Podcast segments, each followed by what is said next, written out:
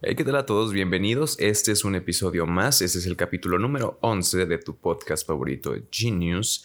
Te doy la bienvenida y quiero recordarte que si te gusta el contenido, si te gusta lo que estoy haciendo para que tú tengas una mañana, una tarde, una noche acompañada de mi voz, compartas o que en Spotify lo ranquees, le pongas ahí, lo califiques con estrellitas para que pues ahí Spotify vea que te está gustando porque eso me ayuda bastante. Pues nada, bienvenido al episodio número 11. Vamos a hablar de el tema de la reciprocidad con la pregunta ¿y tú qué aportas a la relación? Venga de ahí. Vamos a dar contexto de por qué decidí agarrar este tema ya que últimamente hay un creador de contenido que se llama el Temach. Bueno, se llama el Temach, ese es su, nickname, es su, su, nombre de usuario, es el Temach y es básicamente un hombre que se dedica a darle consejos, a empoderar a otros hombres.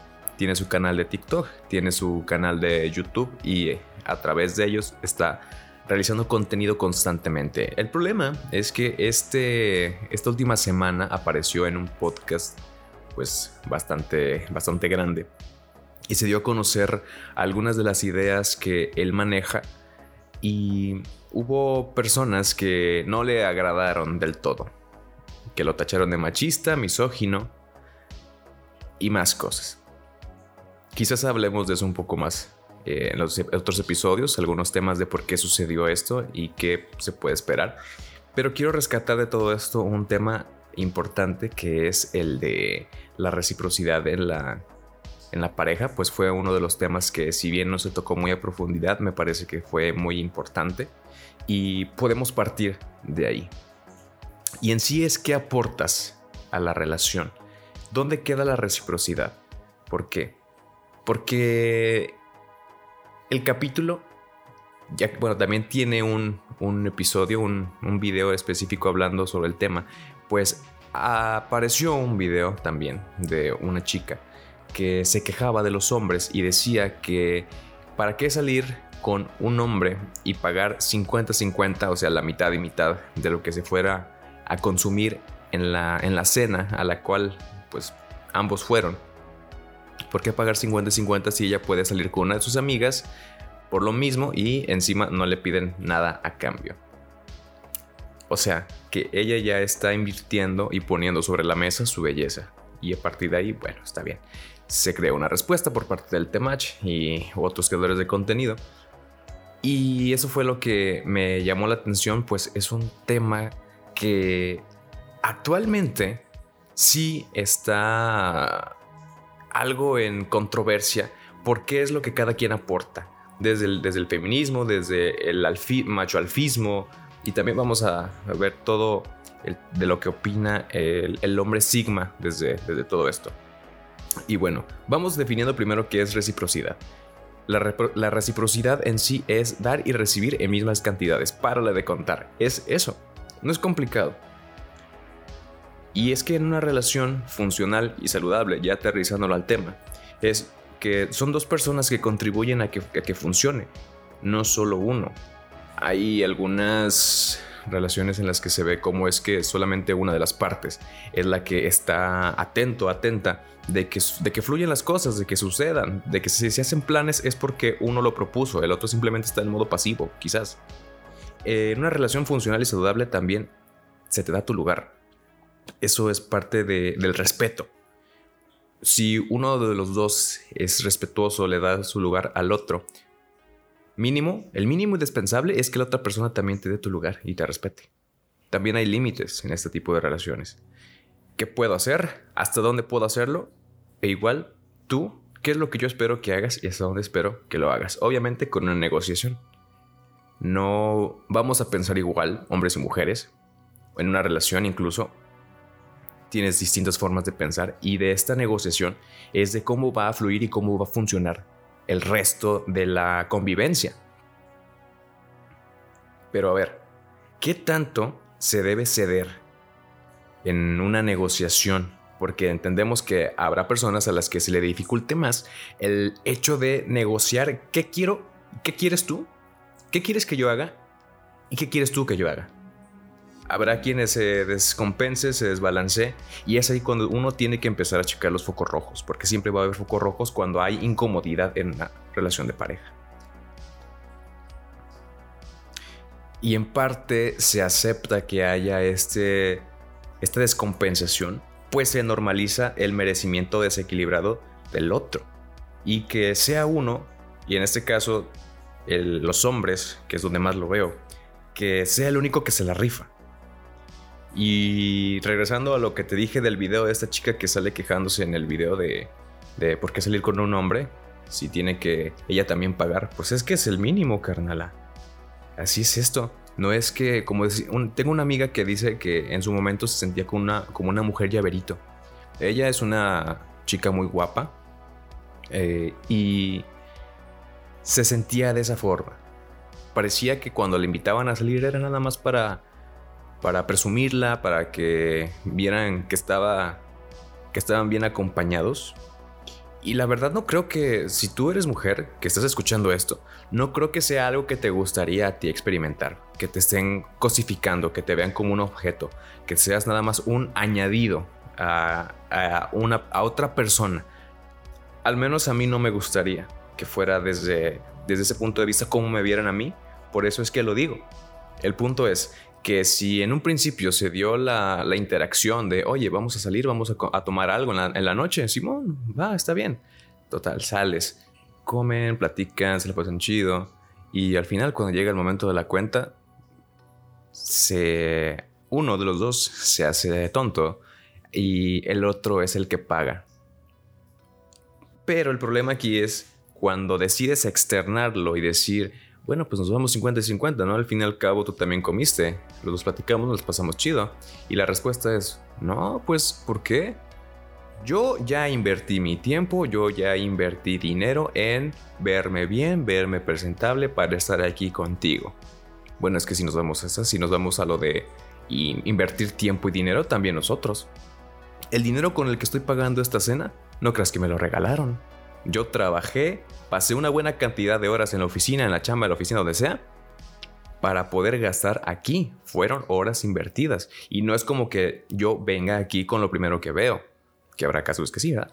No es como que venga aquí con lo primero que veo. Yo me planché mi camisa, me aseguré que estuviera limpia, presentable, que me viera bien para ti. Así que seguimos en igualdad de condiciones. ¿Qué te hace tan especial como para decir no voy a pagar porque soy bonita? Que es básicamente eso.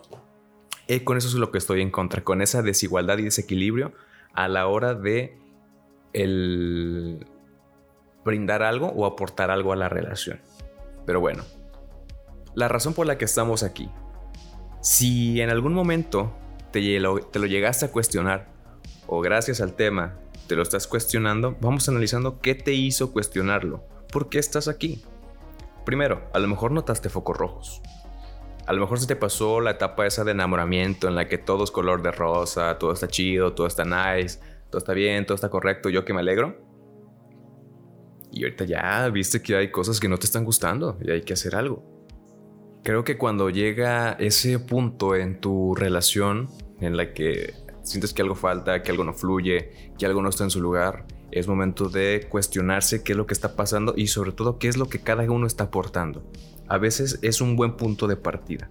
Si de pronto dices, bueno, pues es que cómo puedo yo de pronto poner pues mis límites ahorita a estas alturas, siendo que cuando me conoció yo era ese hombre proveedor que se encargaba de pagar todo, de, de moverla, de facilitarle, de resolverle, ¿cómo es que ahorita yo le voy a pedir a esta persona que de pronto cambie su rutina, cambie su, su rol en la pareja para que ambos le estemos atorando lo que se supone se tiene que hacer.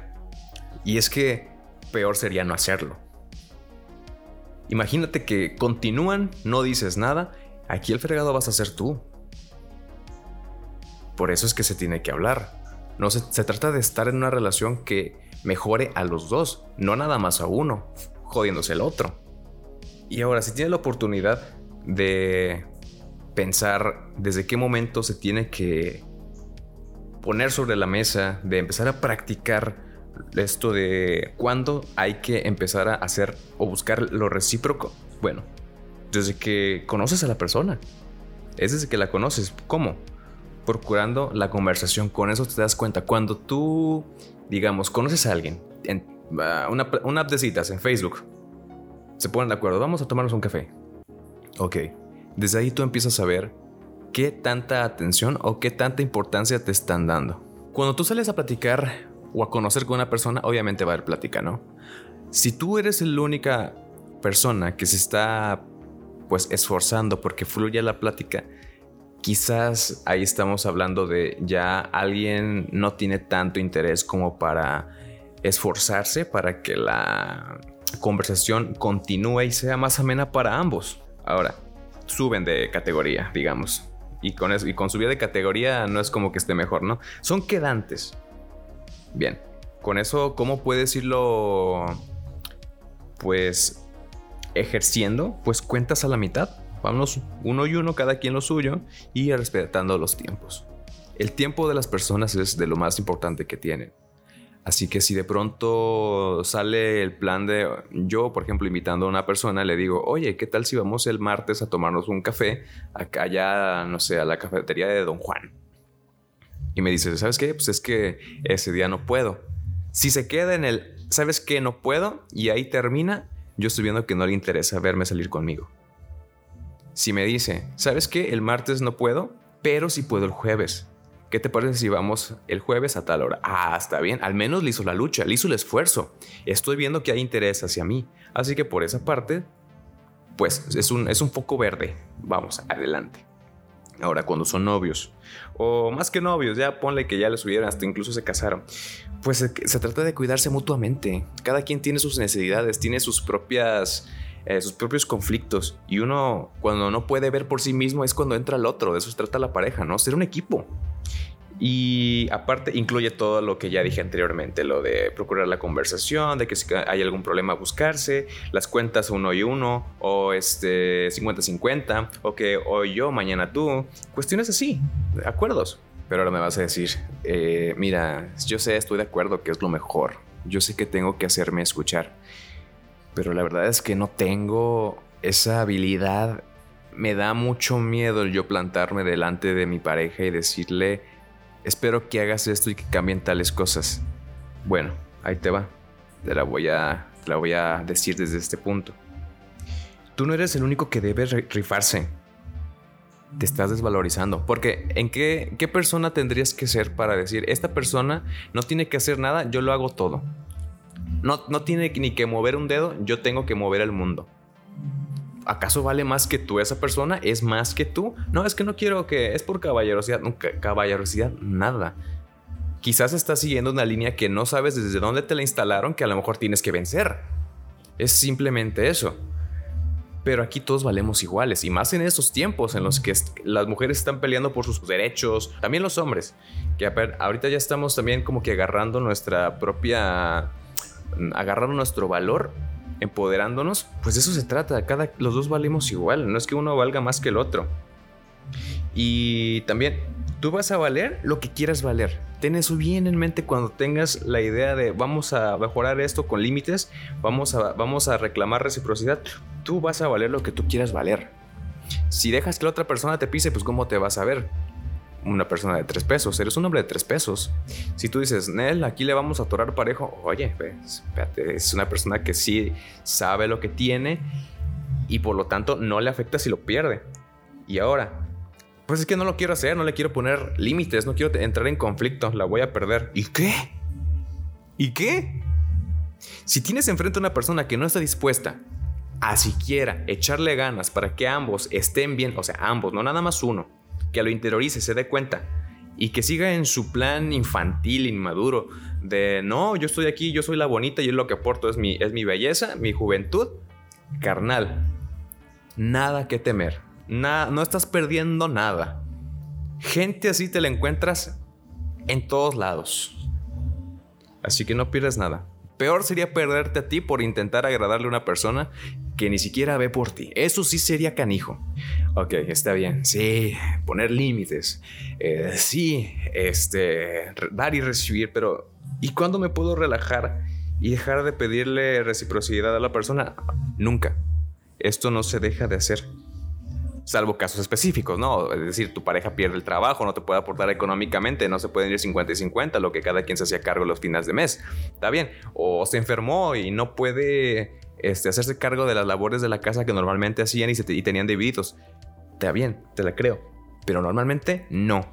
No se deja de lado y no se deja de exigir. ¿Por qué? Pues que no se le haga porque la gente se acostumbra a lo fácil. Si sabe que hay alguien que le va a resolver, le va a parar ahí y no va a intentar mejorar la cosa. Porque es un hecho. Lo fácil nos aburre, lo complicado nos reta y entretiene. Así que si le, le facilitas las cosas, vas a, aburrir, vas a aburrir a la otra persona. Esto es un Dark Souls. es como este videojuego que se llama Dark Souls en el que la finalidad es acabarlo, pero el juego no quiere que lo acabes pero estás en picado y te, y, te lo propones y lo agarras como reto, es igual acá.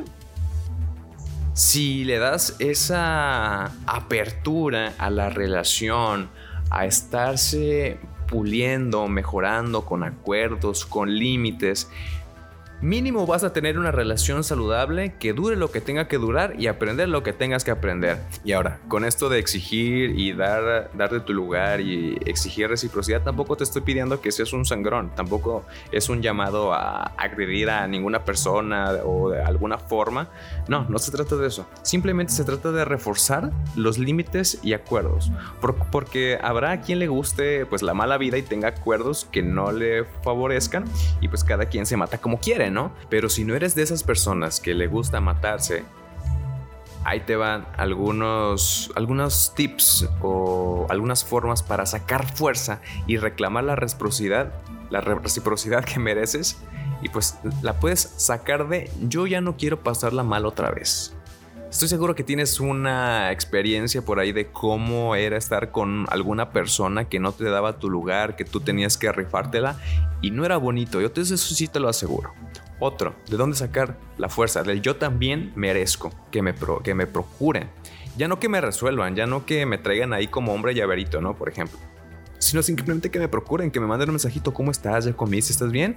Este, nos vemos esta tarde. Oye, fíjate, vi este meme, está chido, ¿qué te parece? Algo así, simplemente atención, que te procuren. Otra, ¿de dónde sacar fuerzas? Del ser consciente de que, de que te estás dando tu lugar. Si tú no te das tu lugar, difícilmente va a haber alguien que te lo dé. Si llegas con una persona dejándote pisotear, lo va a seguir haciendo porque está obteniendo un resultado o un beneficio de eso. Y no lo va a querer soltar porque ya te dije un poco antes, hace unos minutos, la gente se acostumbra a lo fácil y que alguien le resuelva. Por eso. Y otra, y la que más me encanta, tú al exigir reciprocidad estás subiendo tu valor como hombre o como mujer, de que no te andas con juegos, que estás mostrando madurez, eso es lo principal, subes tu nivel, no te conformas. Otra cosilla, ¿por qué es tan importante cuestionarse? Porque aunque uno crea que todo va bien, al hacerse la pregunta ¿y qué está aportando esta persona? va a salir algo. Ya que a veces pasamos por alto los focos rojos, como ya dije. No quieres ver la realidad por X o Y razón. Y sin saberlo, somos la rana en el agua hirviendo. No sé si te sabes, no sé si te sabes este cuento. O más bien dicho, no sé qué sea. Cuando tú pones una rana en el agua, digamos en el agua de una sartén y le prendes al fuego, obviamente la temperatura del agua va a ir subiendo. Y la rana tiene la facultad de ir regulando su temperatura corporal para pues su medio. Así que de pronto va subiendo la temperatura del agua, la rana también la sube y llega un punto en el que el agua está tan caliente y la rana tan cansada de regular su temperatura que simplemente muere hervida. Y nunca se dio cuenta. Por eso lo digo. Puede ser que seas la rana en el agua hirviendo. También, los límites y acuerdos no serán los mismos que del comienzo de la relación. Al comienzo de la relación tenían cierta edad, estaban en cierto contexto, en ciertas situaciones, pero van avanzando. La vida cambia. También las obligaciones, la, la visión, los intereses van cambiando. Es por eso que está chido ir actualizando los límites y los acuerdos. Y también esto que no se te pase, también cuestionate a ti. No solo pienses en una persona en concreto cuando me escuchas hablar. No uses este episodio como indirecta, que si le buscamos también vamos a encontrarte algo. Venga, no te enojes, te lo digo con amor. Ya para finalizar, quiero darte una lista. Esta es una lista de que responde a la pregunta de ¿estás en una relación desigual y no lo sabías? Son seis puntos. Te lo digo de ya. Velo checando, analízalos. Esto se aplica en varios niveles de la relación con la persona con la que te encuentres. O sea, puedes ser novio, puedes estar casado, incluso pueden ser quedantes o recién ah, conocidos. Y el primer punto es, tú pagas todo. El segundo punto es, tú eres quien busca siempre hablar para resolver los problemas. El punto número 3, tú eres el único que está al tanto de lo que falta. Punto número 4, tú eres quien más se ha retirado de ciertas actividades con tal de mantener a la otra persona contenta. Punto número 5. Solo tú eres quien busca incluir a la otra persona en tus planes a futuro. Y punto número 6 y último, solo tú eres quien inicia las conversaciones. ¿Con cuántas de estas te sentiste identificado identificada? ¿Cuántas se salieron? Desde ya te digo que si te salieron dos son precaución, estamos en amarillo, y si te salieron tres, quizás es momento de buscarle porque hay algo que no huele bien. Chécalo y ahí me lo, me lo compartes. Vamos a activar la, la encuesta aquí abajo para que digas en qué número terminaste. Y pues nada, llegamos al final del podcast. Espero que te haya gustado y que te haya servido de algo sobre todo porque sí es un tema importante actualmente para las personas que viven en pareja principalmente también. Se trata de darnos nuestro lugar, no simplemente estar ahí como proveedores, como cajeros automáticos, como caballeros de brillante armadura y que es el único que se dedica es resolverle a la otra persona no es así. Pues ya estás. Cuídate mucho. Nos vemos en el siguiente episodio. Ya te, ya te la sabes. Que si te gusta este episodio, compártelo. Ponle su calificación en Spotify porque eso me ayuda muchísimo. Nos vemos en la próxima. Bye bye.